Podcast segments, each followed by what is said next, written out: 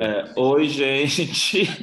É, esse é o podcast do Zig, eu sou o Rafa Maia. Eu sou o Eric Andrade. E hoje aqui no Fumódromo, nesse dia frio, Fumódromo gelado, a gente encontrou duas pessoas muito legais, assim, de quem eu sou muito fã, inclusive. Eu vou pedir para que elas se apresentem uh, em ordem alfabética. Então, Anderson primeiro, por favor. Olá, pessoal, tudo bem com vocês? Eu sou o Anderson, gosto muito do podcast de vocês. Agora estou aqui, estava escutando essa semana e pensando de. Eu lembro quando você. Acho que foi no, da... no episódio passado, não foi? Do da Anitta? Acho que alguém citou ah. meu nome e eu escutando. Nossa, eles me conhecem. Aí, olha só, agora estou aqui, muito animado para participar. Ô, Anderson, peraí, antes do Gui se apresentar já que você falou isso, eu acho que o seu canal faz quanto tempo? Já faz tem alguns anos, né? Três anos. Eu sou jornalista também, né? É, hum. E eu trabalhei durante muito tempo com música. E eu, eu acho que uma coisa que eu sempre guiava assim, no papel pop, depois no UOL, era que eu levava muito a sério cultura pop. Uns dois anos eu tava no YouTube, assim, à toa, e eu cheguei no seu canal. E aí eu assisti um vídeo, não vou lembrar agora qual foi, mas eu lembro que eu comentei Acho com até bom que não lembre mesmo, porque é. eu, eu desenvolvo minha desenvoltura na câmera dois anos atrás, ixi, Maria. E aí tem, teve esse, esse vídeo, eu comentei com o Eric, falei, nossa, olha esse menino, ele fala muito bem e ele conta uma história muito bem contada, você lembra disso, né? uhum. né? Enfim, não são vídeos uh, superficiais, né? Acho que você fala de um assunto, eu gosto muito que você busca. É, você pesquisa né, tem um trabalho, dá para perceber, né, que tem um trabalho de pesquisa, você busca informações. Então, eu gosto muito dos seus vídeos, amigo. Eu acho que desde então a gente, a gente assiste sempre. todos. É. Ai, gente, todos. obrigado. É. obrigado. Eu ainda fico um pouco tímido com essas coisas. Mas é basicamente isso. Tipo, eu geralmente tento fazer a pesquisa e não existe isso de jornalismo imparcial, né? Então uhum. daí você faz a pesquisa, você coloca ali o viés que vai junto com o seu pensamento, com alguma coisa, porque apesar de ser mais informativo, tem aquela coisa que você também quer pontuar, que é baseado no seu ponto de vista e tudo mais. Então, tem ali uma linha tênue, é mais ou menos assim que eu vou tentando montar e daí essa identidade para ele. Cultura pop, isso é muito legal. E agora o Gui se apresenta. Tô em casa, então. Eu sou o é. Intel, para quem não me conhece, eu sou DJ, sou produtor cultural, eu faço a festa Trophy no, no Zig também, que é uma festa de PC Music, hyper pop e música pop que não toca nas rádios ainda. E né, durante essa pandemia, estamos produzindo festas online, então todo mundo via Zoom aí, não aguento mais ver computador na minha frente. É, então, Sim. hoje eu queria conversar com vocês sobre um assunto. Acho que o lançamento recente mais é, interessante pro que eu chamei aqui de mundinho pop BR LGBTQIA+, é a Pablo, né? É uma gigante, né? Não tem como fugir dela, né? E aí ela lançou... E alguém quer fugir dela? Exato, é, não tem como escapar e não é nem como se a gente quisesse, né?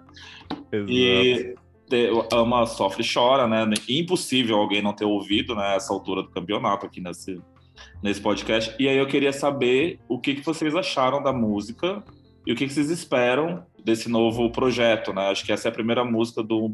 Do PV4, né? É. Essa, assim, eu lembro que quando. Eu gosto quase de, de, todas as músicas da Pablo assim que eu escuto, mas eu lembro que Bandido eu fiquei assim um pouco confusa, assim. Eu não sei se é porque é esses batidão que o Guilherme toca, esses PC... esses barulhos. Brincadeira, gente. Mas, tipo, quando eu escutei Ama, Sofre Chorar logo pela primeira vez, eu lembro que eu acordei, saiu à noite, mas eu fui escutar no outro dia, acordei, coloquei. E daí eu fiquei a manhã inteira escutando. Foi assim, foi um uhum. vício instantâneo, Ama, Sofre Chora. Hoje eu amo Bandida também, mas Ama, Sofre Chora foi assim, instantâneo. Fiquei escutando assim de 9 da manhã até a hora que saiu o clipe. Eu acho que o clipe saiu umas 11 horas, meio dia, foi, alguma coisa é. assim. Hit, a Pablo encontrou muito uma posição, uma posição muito confortável até nesse pop que mistura, né? Tipo, o som pop dela com, com música regional daqui, seja com forró, seja com brega, seja até com funk de bandida, que já era um pouco diferente para ela, que antes de funk, antes de funk ela teve todo dia e, e não vai embora com a não vai embora com a com a Ludmilla. Então, tipo, ela ela fez poucos funks na carreira e aí Bandida foi muito que o funkão da carreira dela, né? Tipo, ela ah, assumindo é de vez o Bandida funk. Parei. Eu nunca pensei por esse viés. É, ali é funk, é funk São Paulo, rave funk. Hum. E aí tem aquele. É, você talvez pegue, pegue muito uma sonoridade gringa pelo sample de Tokyo Drift, que tem ali no fundo também, aquele. Tan, tan, tan, tan, tan. Uhum. E aí. E aí ela consegue muito brincar, ela brinca muito com esses, com esses ritmos é, brasileiros e, e, no forró, no brega, no, até flerta um pouco com o piseiro também, pisadinha ela tá em casa, então acho que é uma Sofre Chora é, chega a ser um hit confortável para ela. Não é, não é óbvio pro quando a gente pensa em pop BR, tipo, você não imagina uma, uma Anitta lançando uma música assim, uma Luísa lançando uma música assim, mas pra Pablo ela tá super em casa, então a gente já quando sai o nome da música, você já sabe que você vai gostar. Quando ela cantou em a capela no Big Brother, você já sabia que você ia gostar. Então... ah, é, amigo. Ah, ah. Mas é muito incrível ver essa variedade, é, a atmosfera de gêneros que ela tem ali dentro do repertório dela é tão grande que, assim, você não se surpreende com nada que ela vai fazer. Você quer uma balada, você tem indestrutível, você quer um forrozinho, um shotzinho para dançar junto, você tem ali um amor de quê? Você quer um eletrônico para uma pista aí da festa do Tintel, você tem ali uma música com a Charlie. Você, ela tem tudo, né? Tipo, é dá verdade. pra, ela, uh, conseguir um negócio que um negócio com tanta naturalidade. Um negócio que ajuda muito nisso é o tamanho do time do, da Brabo Music também, né? Que são os produtores dela. Que ali o, a, o som da Pablo começa com Gork lá no, no, naquele primeiro EP dela de, de versões para músicas gringas. Ao decorrer da carreira dela, o Brabo Music Team vai crescendo e vai só tipo abraçando tudo que é produtor que faziam, que produzia muita coisa para internet nessa época. Então, o Zebu, ele era conhecido por fazer por fazer uns remixes, tipo remix lo-fi, remix pop, remix de tudo quanto é gênero para outras para outros hits. Então, tipo, ele tinha música, ele tinha cover do Belo, tinha cover da Marília Mendonça, tinha os negócios que fugia muito do, do eletrônico e ele fazia funcionar muito bem. Aí ele junta ali o Pablo Bispo, que depois trabalhou também com Isa, com uma parte das pessoas, junta o Arthur Marques, então, tipo, ele forma o, uma falda, que é, que é um gênio do funk, ele forma um, um, time ali muito diverso, e aí todo mundo traz, acaba trazendo muitas referências que, que acho que até hoje a artista que melhor soube explorar esse potencial deles foi a Pablo. É, é quase que o laboratório deles ali, tipo. Amigo, você e ela tá dizendo não... que a Pablo não tem identidade própria, ela é só produtor? é isso que não, você está querendo dizer? Ela é muito versátil, na real, ela se encaixa em tudo. E ela não desperdiça um feat, né, amigo? Teve vários, né, o ano passado que saíram, né? Mas é, claro, imagina, eu acho que a Pablo ela tem um potencial por tudo que ela representa, inclusive, né? Não, não desmerecendo a voz nem nada, enfim, até porque não tem como desmerecer isso, mas ela. É porque é ela artista... serve vocais. Hum, claro. mas ela é uma artista, aquela artista, aquela diva pop por excelência, né? Carrega o look, tem uma história para contar, né? Ela não tá ali só eu acho que dos feats que ela lançou, assim, para mim, o mais inusitado foi o, o, com a Marina, né? E ah, tem eu uma... acho que o mais inusitado é com a. Pra mim, no caso, é com a Thalia. Era uma artista que eu jamais esperava ah, é? é maravilhoso. Não, o maior choque para mim foi o do Pussycat Dolls, que não saiu, né? Ai, não saiu! Do show, pro show, é perfeito. Quando sa... É, quando saiu do Pussycat Dolls, de gata, a gatinha está bombada mesmo. é pagodão, né? Imagina Pussycat Dolls cantando pagodão baiano, bicho. tipo, era muito uma música que precisava ver a luz do dia.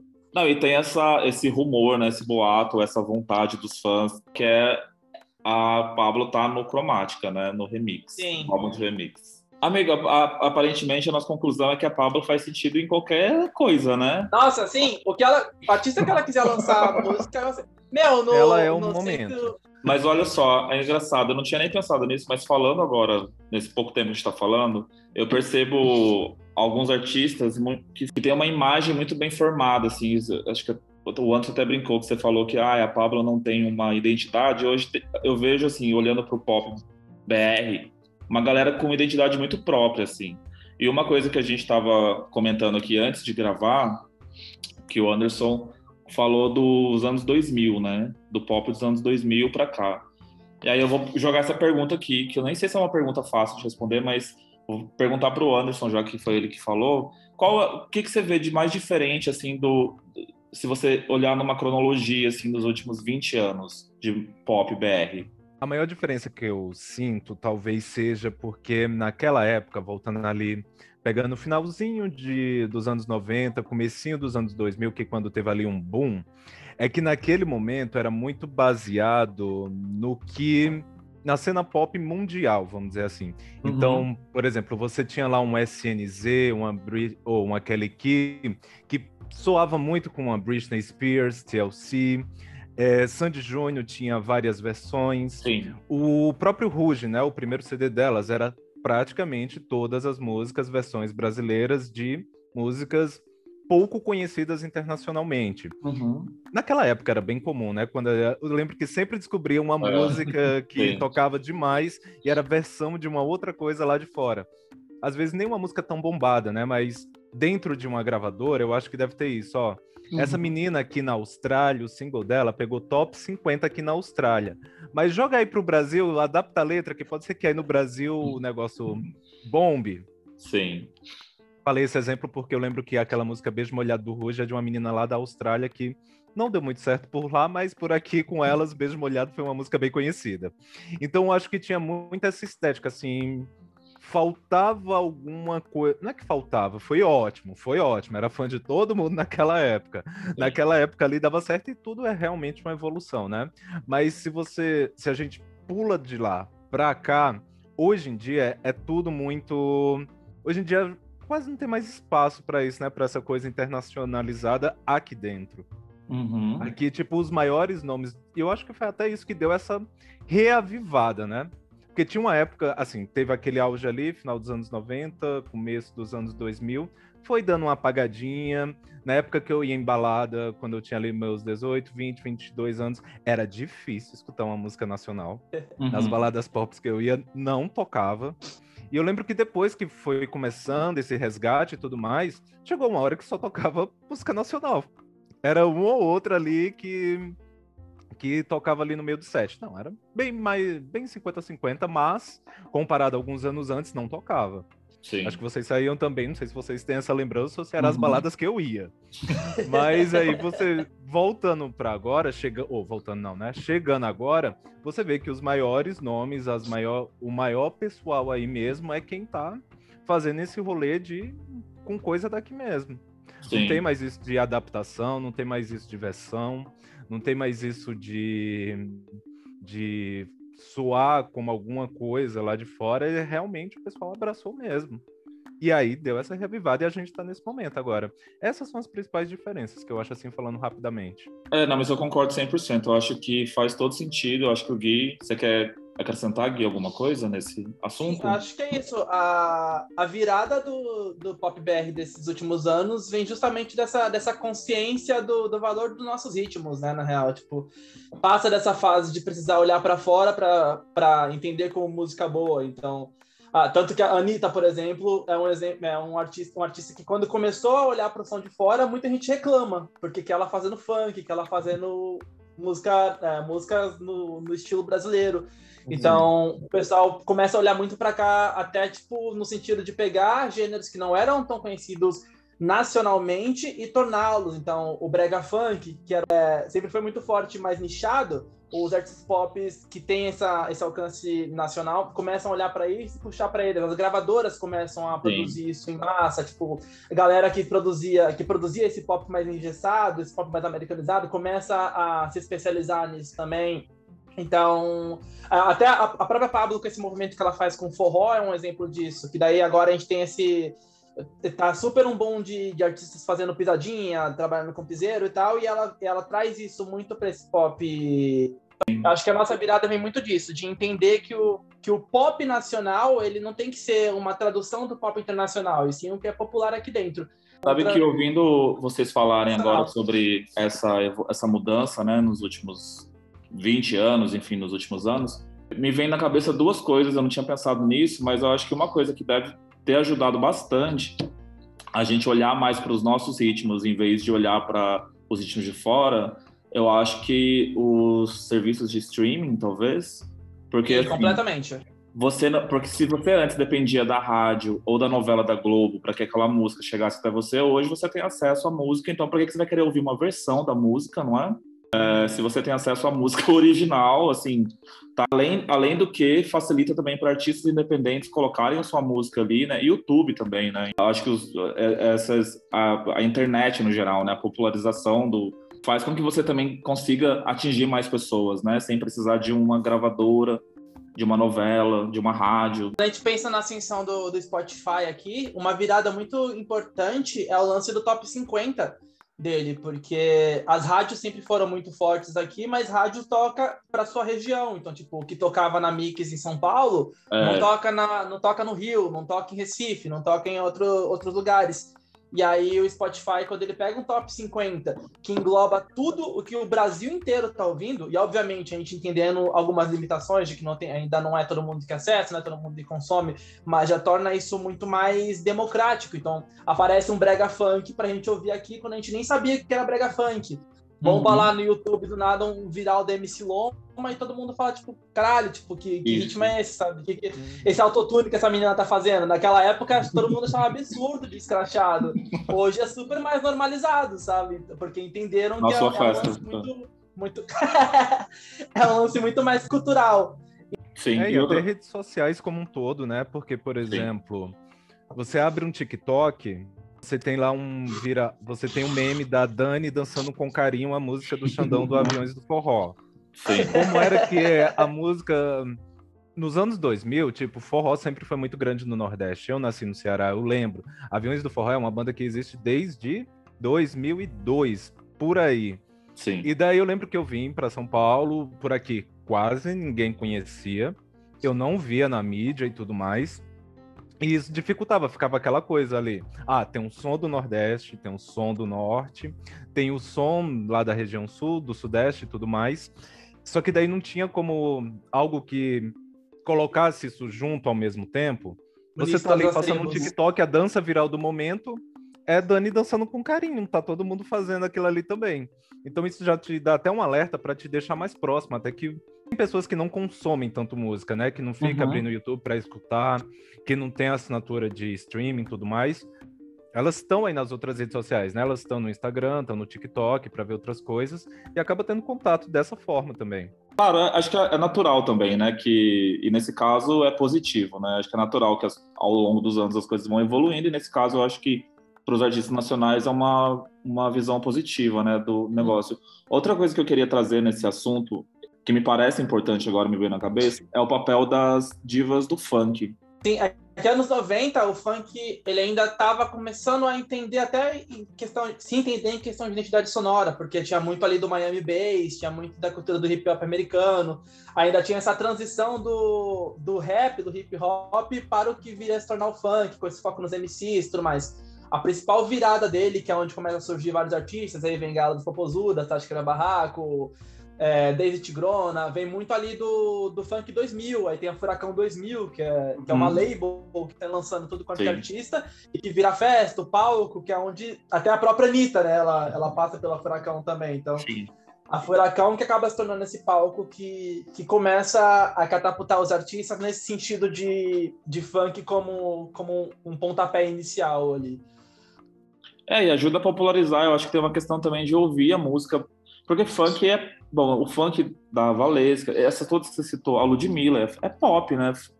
Não sei nem se existe esse termo funk pop, pop funk, mas então, é elas. Pra...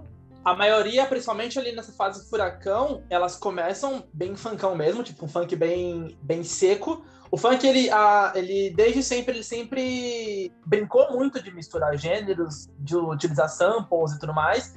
Mas aí eles passam por essa fase que é muito tipo o beat e voz, beat e voz. E aí uma Ludmilla, por exemplo, ela vem a, a virar, trazer mais referências desse pop, desse pop americano e brincar mais essas misturas com o som brasileiro, depois de contrato com gravadora e tal, que é quando eles Foi, tentam é. ao máximo limpar o som também, de certa forma. E aí a, a Ludmilla é um, é um, bom exemplo que ela vai, tipo, ela vem do, do funkão de rua, do funkão furacão, que é quando ela era MC uhum. Beyoncé, Sim. Aí ela, ela passa pra, por esse processo de, de popização, entre aspas, do, do funk dela, que é para tornar mais, mais amigável para a rádio. Uhum. E aí uhum. depois ela, ela volta para esse funk, ela encontra, acho que na, na realidade, um, um, ponto de equilíbrio nisso, que é quando ela vai lá pro.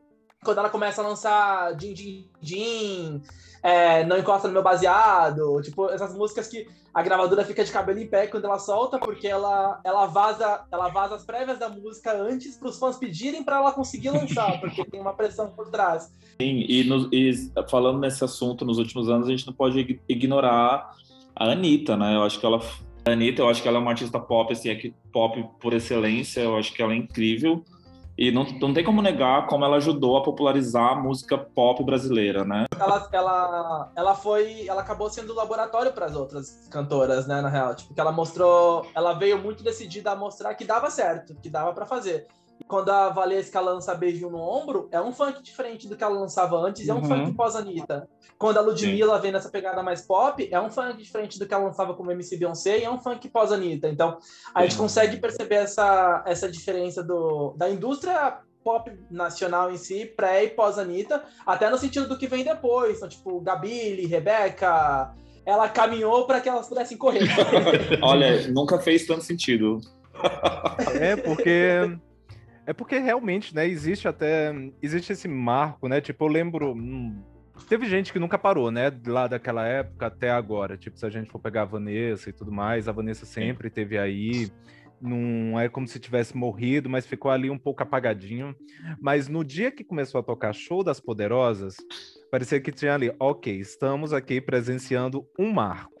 Foi. Vamos ver o que é que vai acontecer a partir daqui. Muita coisa se define antes e, antes e depois do lançamento de Show das Poderosas no pop nacional, principalmente. E não só assim no som pop, mas até mesmo na estética pop. Uhum. Porque, ok, tipo, música pop, o que é que precisa para ser uma música pop, né? Música pop não precisa nem de um gênero, ou não precisa nem de um instrumento para ser feito, né? Uhum. Diferente de outros sons que precisa aí de um instrumento específico, uma guitarra, um violino, um violão, alguma coisa que seja para caracterizar aquele estilo, pop vai se moldando de toda forma. Por isso Sim. que eu concordo muito quando você fala que para lançar um artista pop, geralmente tá mais na forma como ele entrega o trabalho dele do que propriamente o som que ele tá fazendo. Sim. Então, eu acho que quando a Anitta vem com isso, tipo, a ler, oh, ok, isso aqui é funk e tudo mais, mas tem uma coisinha diferente aqui.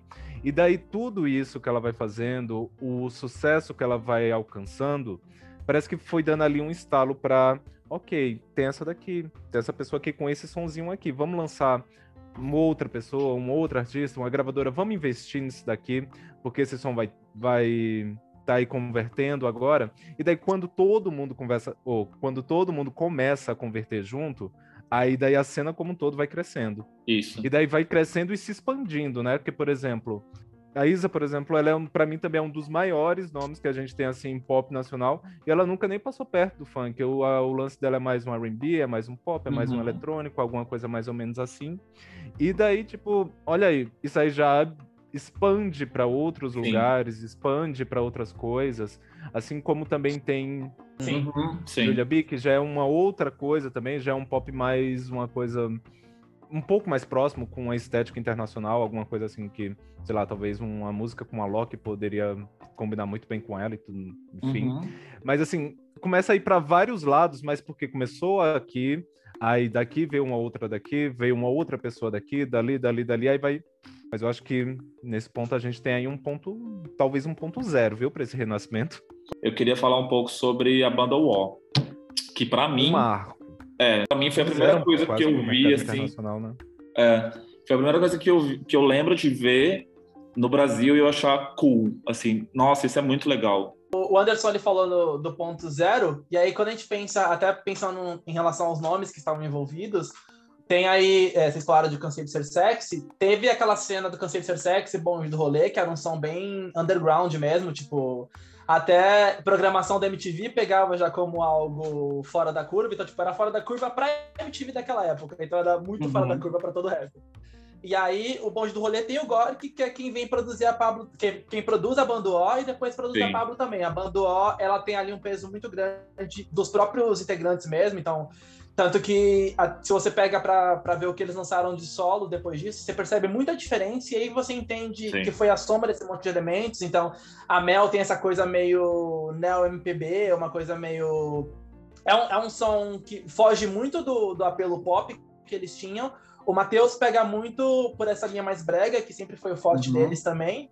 E o Davi já explora muito mais essas camadas bem pop do, do trabalho deles, que daí já foge bastante desse brega tom brasilidade que eles tinham. Sim. E eu acho que o que diferencia muito a de, do que foi o CSS e o, e o Bonde do Rolê antes deles, é justamente conseguir encontrar esse ponto que mistura muito bem referências pop com letras em português e com tanto de referências de cultura nacional. Então, tipo, Shake de Amor pegou a música da Willow Smith e meteu uma letra Foi. sobre o relacionamento da Luciana Gimenez com o Mick Jagger, sabe? Tipo, isso é Era é, divertido é, é, e debochado e ainda era é pra cá, foda. né? Sim. Sim. E, tipo, eles foram lá, eles cantaram isso no Super Pop. Ela lá fazendo propaganda de shake sem entender. Uhum. Então, tipo, isso é, é, muito legal. O, o, quão longe eles conseguiram ir e transformar tudo isso em música, transformar tudo isso em, em trabalho mesmo.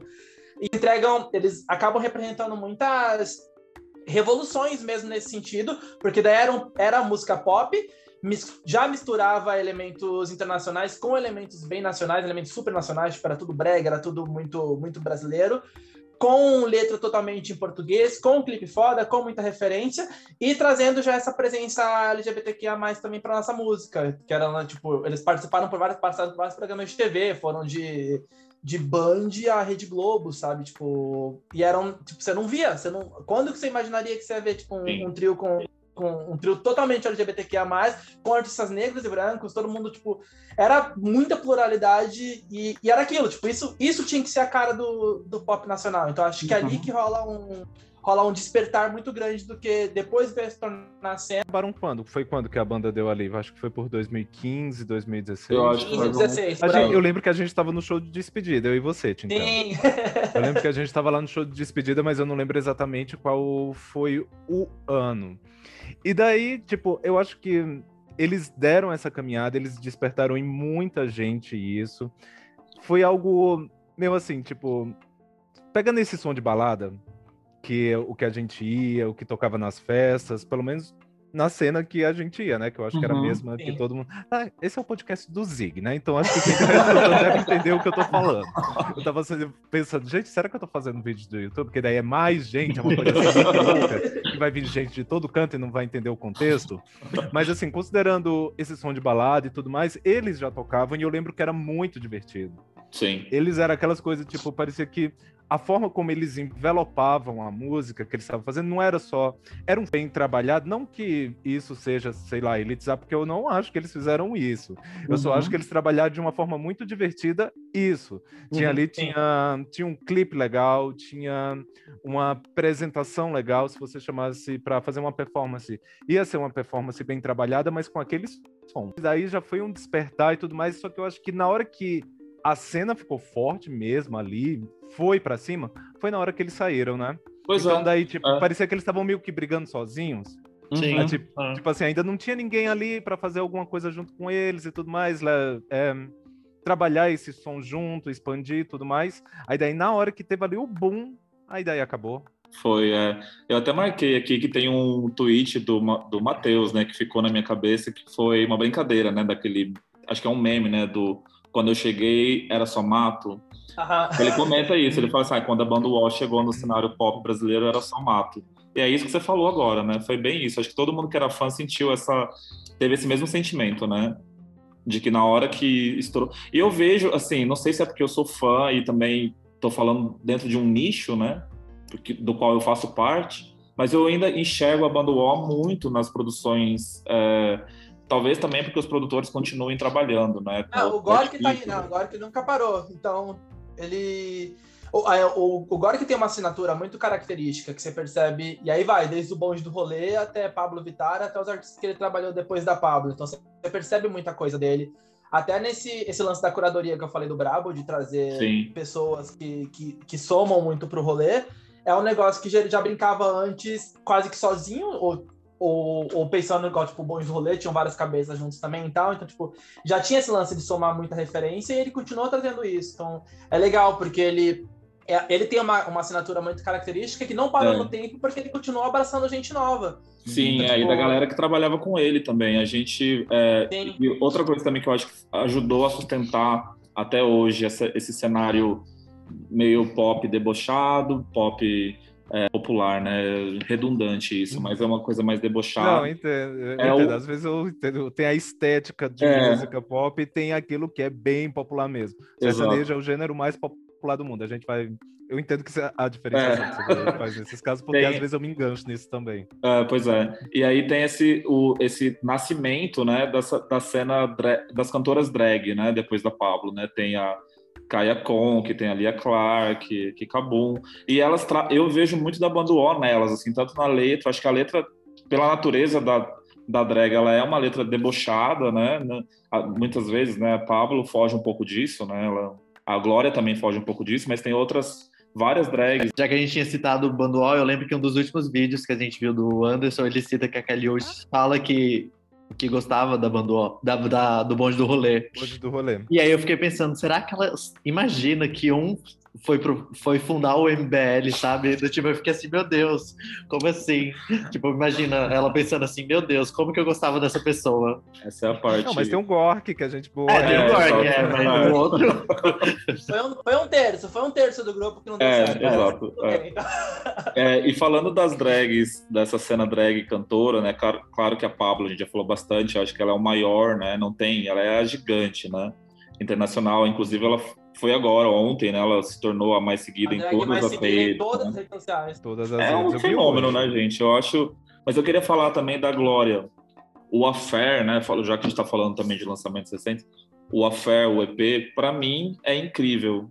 É, aquilo ali, para mim, eleva o trabalho dela para outro patamar.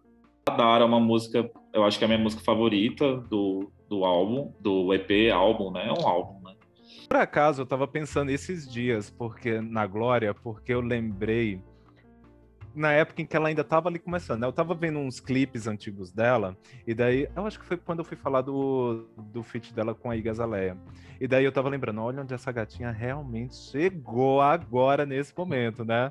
Bombada aí internacionalmente. E daí eu lembrando, e eu lembrando, as, as gay, na época em que ela lançou Bumbum de Ouro, porque a Glória sempre Sim. teve assim uma pluralidade muito grande também de gêneros, né? Ela começou uhum. ali no rap, mas ela também fazia ali o pop dela, ia no funk e tudo mais.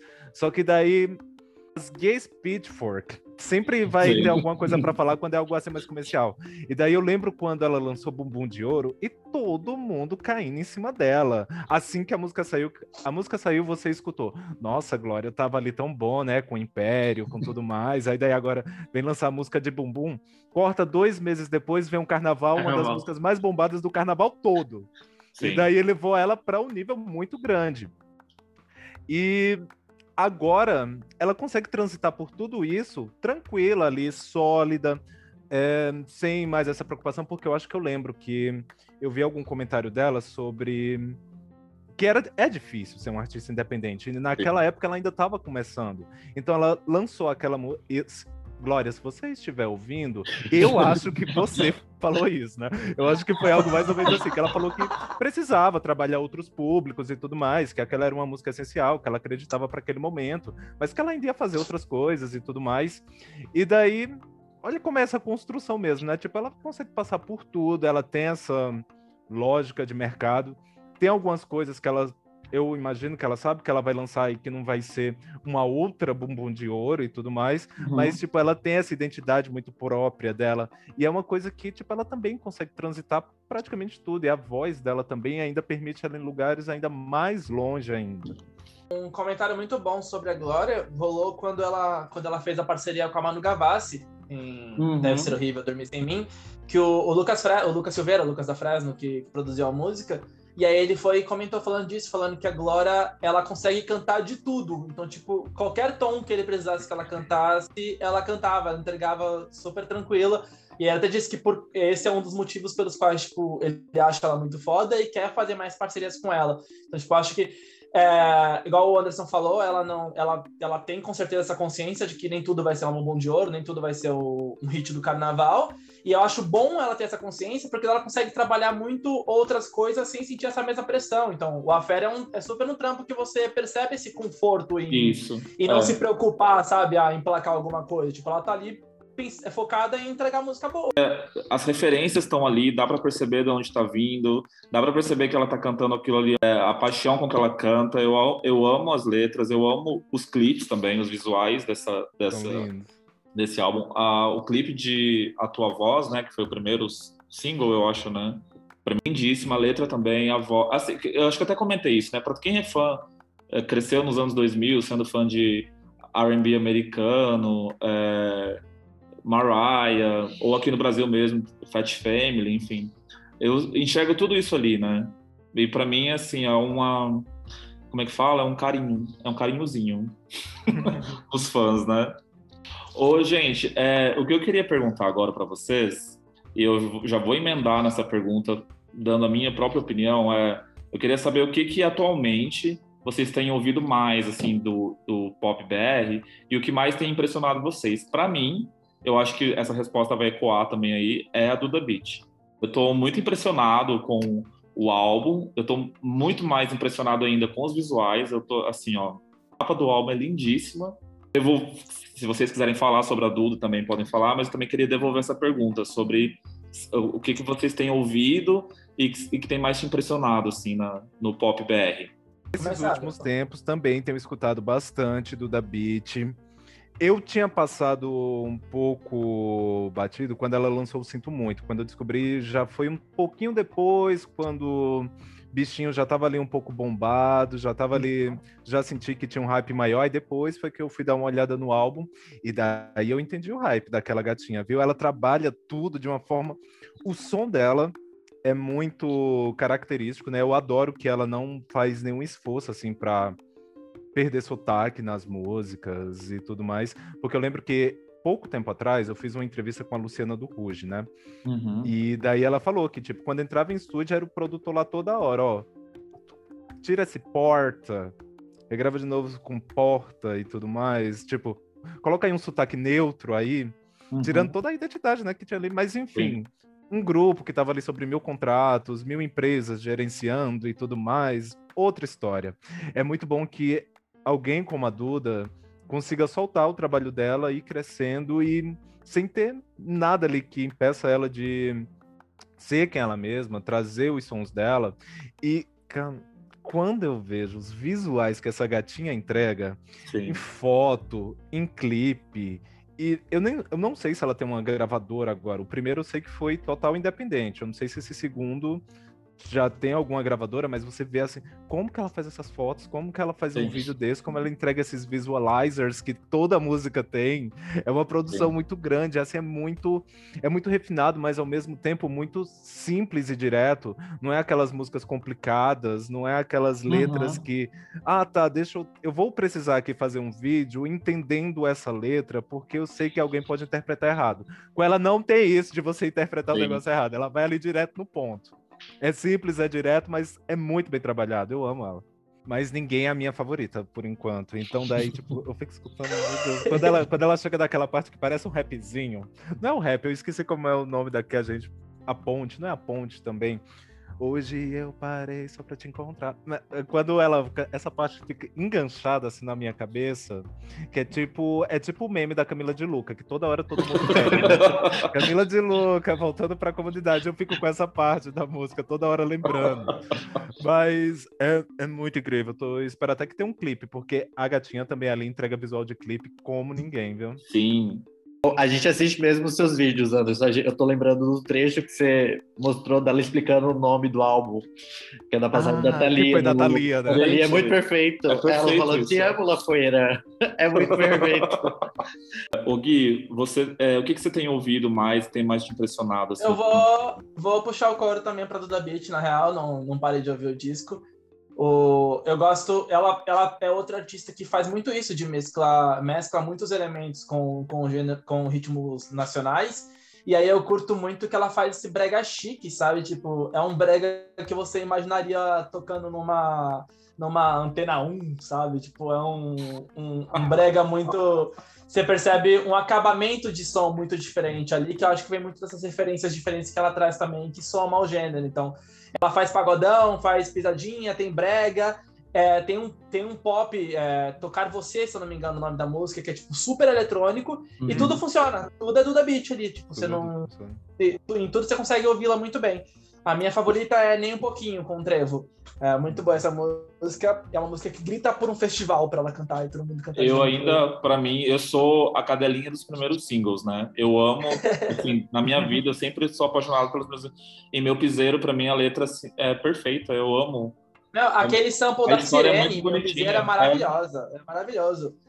Porque, e eu acho é, que, que a Duda tipo... também traz uma. É, ela é muito atual, né? As letras são muito atuais, né? Ela acho que você consegue se relacionar com a letra muito facilmente, né?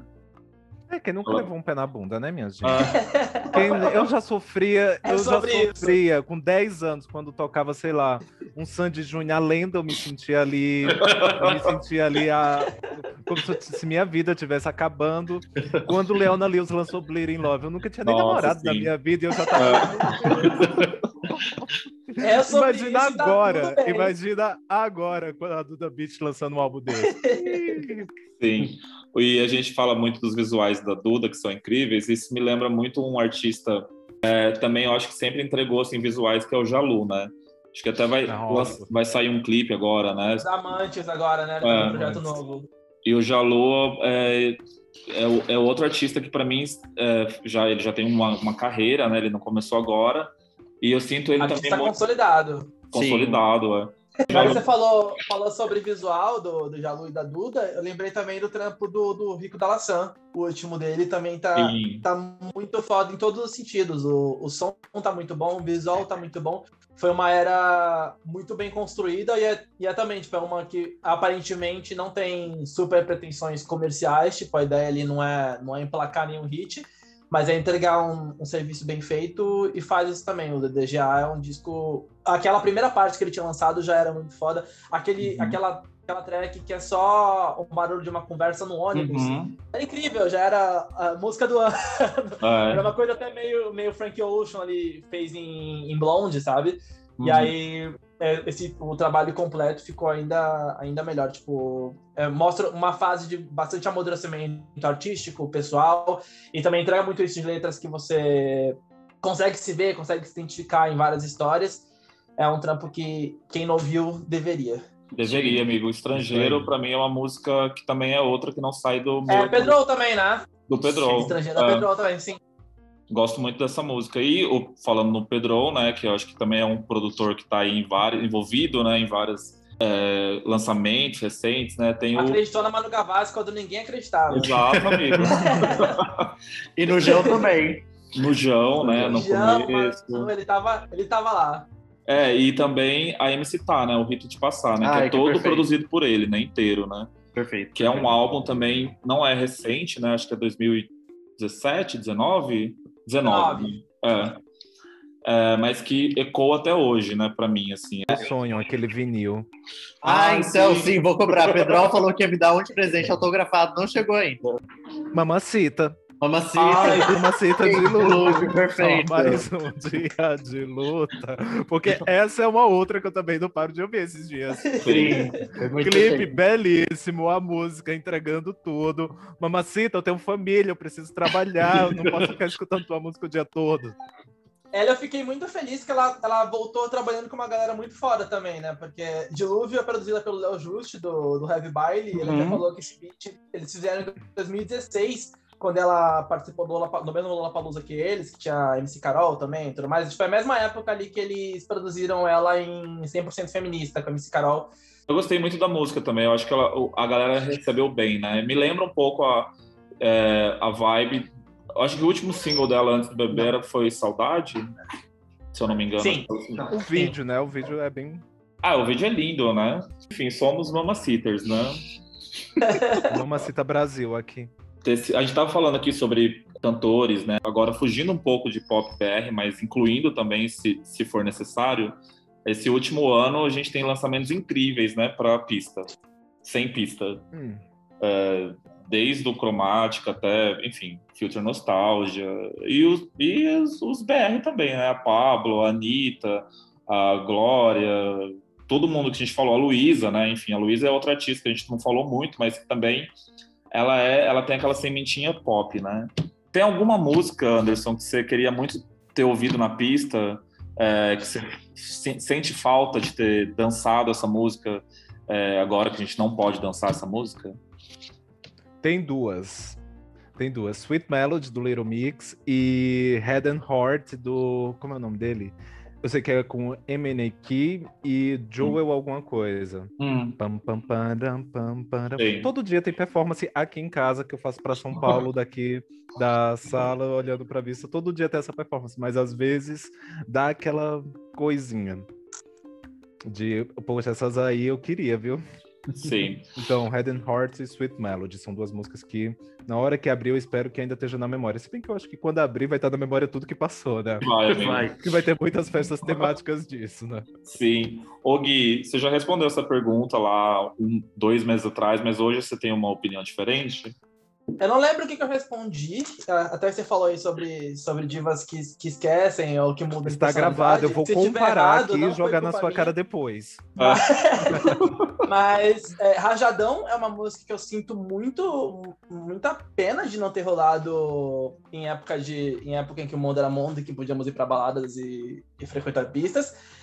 E Anthems, da, da Charlie XX também, que é, que é uma música justamente sobre isso, de sair com amigos e conseguir escutar os hinos e tudo mais, e sem poder fazer isso. É uma música que saiu nessa época também de pandemia, e são duas que me mar marcaram muito esse período por conta disso. Tipo, são músicas que você imagina sendo, sendo muito fodas tocando numa balada, e não tem balada, é só pelo som. É, eu fico. Então... Dois lançamentos é, brasileiros, né, pop BR, desse, desses últimos tempos, que eu fico imaginando como seria na, na, na boate, que é Bandida, né?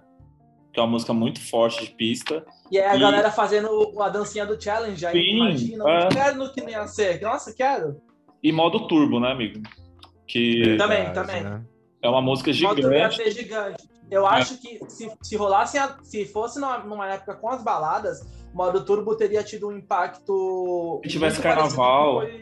Como que foi uma sua cara, um bola rebola Sim. da vida, que era aquelas músicas que quando começava a intro, a galera já surtava querendo cantar, Sim. querendo, tipo, quem tava no bar corria pra pista, quem tava indo no banheiro assistia da fila, então, tipo, é. acho que ia ter um, um, peso muito parecido, até, até porque juntou três artistas muito grandes, então, tipo, Exato. era muito difícil não. É o sentimento coletivo, né? De quando tá todo mundo escutando junto, você sabe que Sim. aquilo é um hit, né? A gente sabe que. Ah, tá. A gente abre o Spotify, olha ali a parada. Ah, tá, ok, isso aqui é um hit, beleza. Mas é uma outra coisa quando você toca uma música num lugar e você sabe que todo mundo sabe cantar, uhum. né? Que Sim, todo mundo faz. É uma outra energia. Tipo, ali você sabe, ok, isso aqui é um hit. Aqui não são bots. É, gente, eu falei pista, mas eu acho que o carnaval, né? A falta do carnaval também essas duas músicas teriam sido gigantes no carnaval, com certeza, né? Acho que o modo todo foi lá no final do ano, né? Que saiu. Uhum. Pro, né? pelo Natal. É. Foi o Então é Natal daqui. Foi o. É. Estados Unidos, número um, All I Want for Christmas. No Brasil era o quê? É. Backstreet na Primes, gente. É, né? Consultando Primes aqui, drag queen maranhense, toca, tem uma, tem uma essência muito forte ali do, do pop anos 2000, flerta muito Sim. com PC Music também, então, para quem curte as, as fritações da Pablo, vai curtir muito ela, e tem esse lance de ter essa linguagem mais escrachada, meio banduoli, a Clark também, acho que até ela fez um, um tweet até zoando sobre isso, que o pessoal tava reclamando que o pop nacional só fala de raba, só tem música sobre raba. Aí ela falou que sim, tem que parar de música sobre raba, que ela ia passar a falar cuzão agora. Então... tá aqui em Stream of Rhymes, é uma, uma artista muito, muito foda. Gente, eu vou agradecer aqui você, a participação de vocês. Eu sei que vocês estão super ocupados, né? Então é muito legal ter vocês aqui. É, duas pessoas de quem eu sou muito fã mesmo. É, eu então, só vou saber mim... na hora que eu ganhar um VIP na Zig. Quando é, eu né? chegar lá e não precisar ficar na fila. Aí então, daí eu então vou saber que é verdade. É um pra... Foi um prazer gravar, Anderson, com você. Assim, eu assisto você há dois anos, toda semana, então é muito legal ter essa oportunidade de fazer essa troca aqui. O Gui, não preciso nem falar, né? O Gui participou do primeiro. Eu me sinto muito conectado com pessoas que levam a sério esse cenário, então eu agradeço demais que vocês tenham participado aqui. Espero que a gente faça mais coisas aí no futuro. Só hum, adorei o papo, foi ótimo. Às vezes eu fico colocando muito podcast porque eu moro sozinho. E daí São Paulo está meio fria, está meio calada, tá aquela coisa, então tenho que escutar as pessoas falando. Eu Sim. tenho que ficar assim, escutando alguma coisa, tenho que ficar fazendo som dentro dessa casa. Daí hoje, pelo menos, eu conversei com pessoas de verdade. eu literalmente conversei com as pessoas. Então foi ótimo participar. Muito obrigado. Quando precisar, me chamem mais vezes aí. Temos bastante coisas para trocar ideias, trocar figurinhas. E quando o Zig abrir, estarei lá. Gente, muito obrigado. Curti muito o papo também. Eu, eu, amo falar sobre música pop, música pop nacional ainda mais, principalmente as conexões com funk e tudo mais. Tipo, tem muita coisa para explorar e falar sempre. Acho que a galera. Falta isso que o Rafa falou, de, de levar a sério, entender que não é só. Não são só hits, não são só números, tipo, tem muita gente trabalhando por trás e muito trampo bem feito que, que merece ser, ser enaltecido mesmo. Então, muito obrigado pelo convite. Precisando só chamar, tô aí sempre querendo falar. E não vejo a hora de, de a gente ser vacinado logo e voltar para o Zig. Anderson pode ir na Trophy, inclusive. e aí, e Sim. Rafa, eu falei da outra vez, eu repito, acabando na pandemia, pelo amor de Deus, que venham os especiais com muitos throwbacks pra gente poder aproveitar todo esse monte de música que a gente não dançou. Sim. Eu já me chama para ser residente nessas festas, eu consigo é, fazer esse, essa retrospectiva com vocês. Obrigadão, gente. Com certeza, gente. Ó, muito obrigado, viu, Obrigado.